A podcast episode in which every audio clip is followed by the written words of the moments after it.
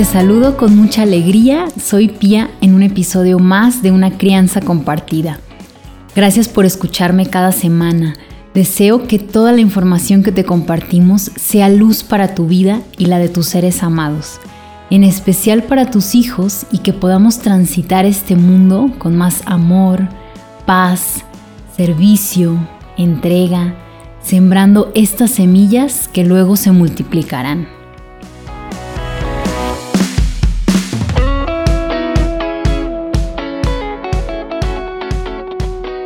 Quiero reflexionar en este episodio sobre esta fiesta que es la Navidad, a la luz de un gran nacimiento, de Dios hecho bebé, nacido del vientre de una mujer, así como todos nosotros, como cada humano, como nuestros hijos.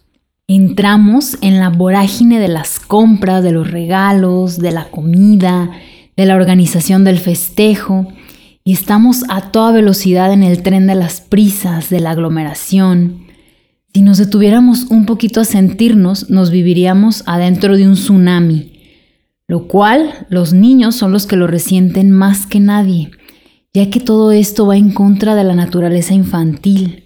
Nos desconectamos de ellos, nos estresamos, estamos a toda velocidad, inundados de gente y preparativos, y ellos quedando en último lugar.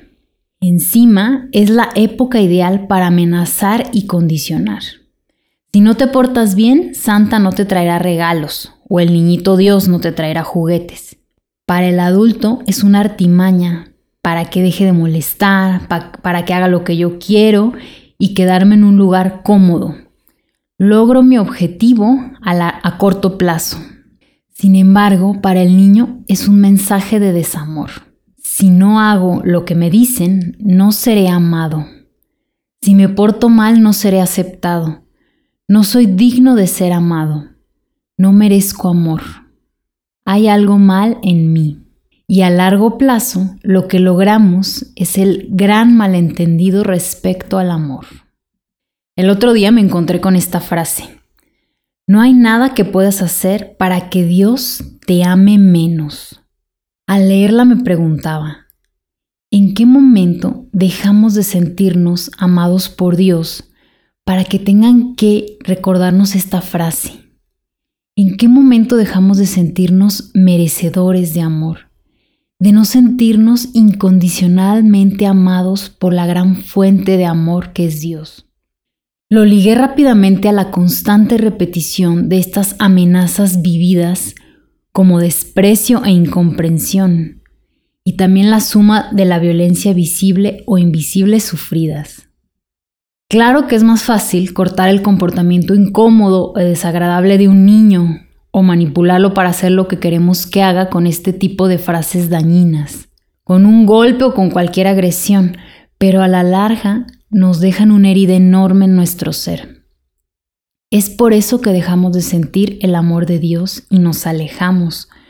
No nos sentíamos amados incondicionalmente, porque el amor que nos tenían dependía de nuestro comportamiento y pronto dejamos de sentirnos dignos de amor, porque sentíamos que había algo mal en nosotros y la realidad es que nadie nos miró, nos comprendió, nadie pudo poner palabras a lo que sentíamos, a lo que necesitábamos, a lo mal que la estábamos pasando, atropellados, zarandeados por el materialismo, la frialdad, la superficialidad, las prisas de la Navidad. Es hora de preguntarnos si queremos seguir en este arrase, aplastando a nuestros hijos o queremos realmente sumergirnos en la verdadera propuesta que Cristo vino a hacernos. Decimos que hay que poner al niño, Dios, en el centro de la Navidad.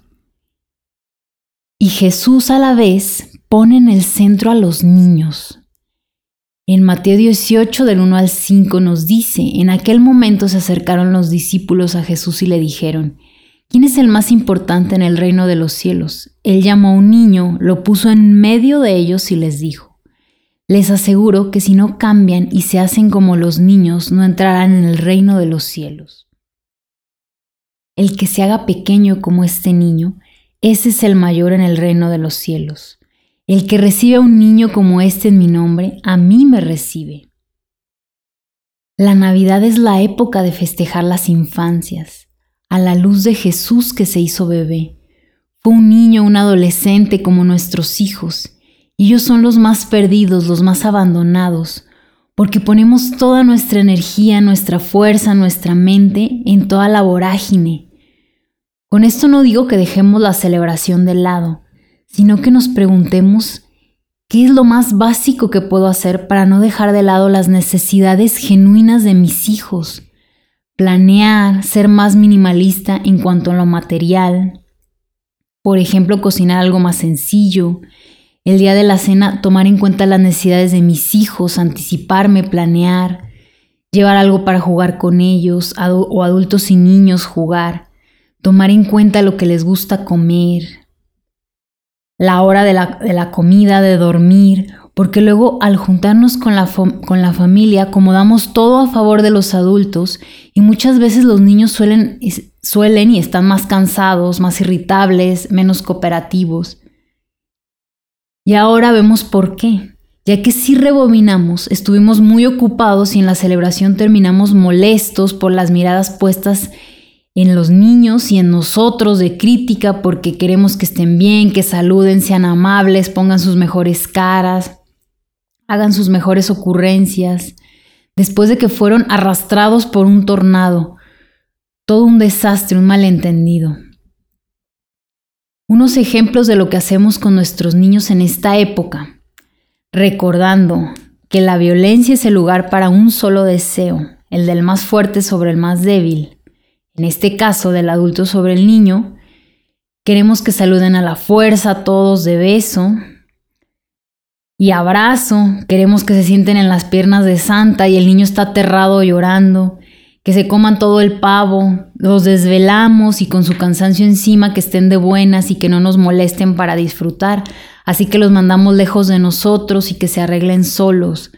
¿Se te, se te ocurre alguna otra?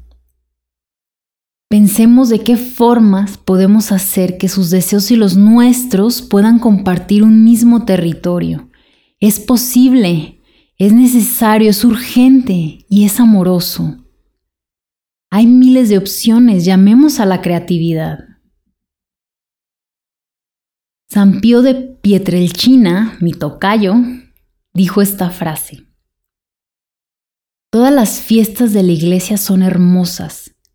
La Pascua, sí, es la glorificación, pero la Navidad posee una ternura, una dulzura infantil que me atrapa todo el corazón. Somos tan afortunados como papás de vivir a través de nuestros hijos tanta ternura, dulzura infantil, pero no nos dejamos cautivar e, por ella o lo hacemos muy poco. Nos cuesta tanto navegar en ellas, en esta dulzura y ternura, por nuestros mecanismos de defensa, por nuestra rigidez, nuestro autoritarismo, nuestro egoísmo, nuestra prepotencia. Esto necesita ser delicadamente desarmado para accionarlo cada vez menos y sumergirnos en la ternura, dulzura, inocencia, entusiasmo infantil, en la conexión de nuestra alma con la suya. Ya que nuestros niños necesitan genuinamente nuestra presencia tranquila más que un carrito lleno de regalos, nuestro tiempo y atención más que un montón de actividades, nuestro amor y nuestra risa mucho más que largas filas y nervios de última hora.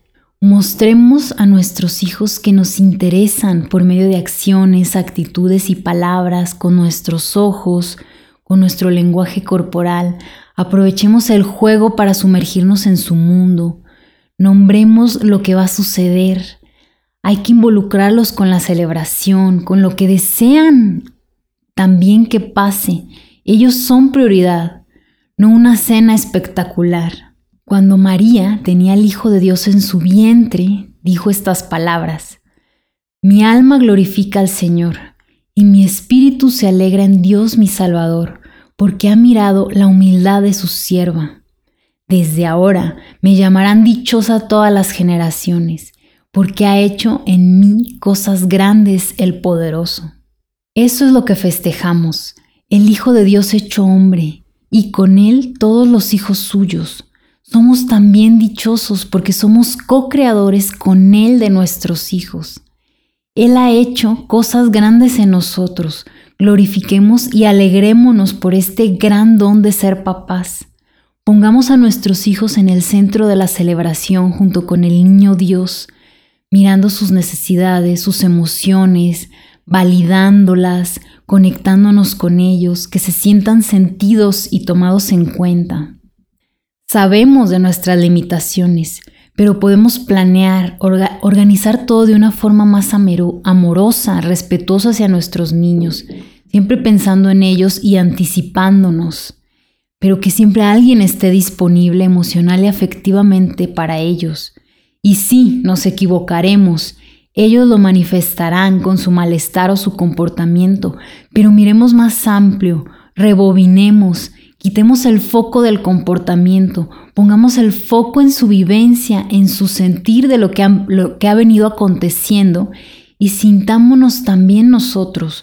Muchas veces poco tiene que ver su malestar con lo último que pasó, sino con sus necesidades no satisfechas que han venido acumulando y con las emociones que les transmitimos.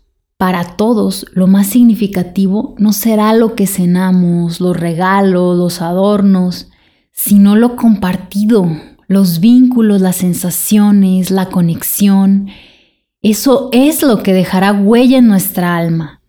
Tenemos la responsabilidad como papás, si es para bien o para mal, esta huella que quede en su corazón. Esto es una Navidad realmente cristocéntrica, porque nos habilita a ser transmisores del amor de Dios hacia nuestros hijos el que ellos se sientan amados incondicionalmente en lo cotidiano, en nuestra disponibilidad afectiva constante, el que ellos se sientan importantes con nuestras acciones y por lo tanto se sentirán confiados, seguros del amor de Dios.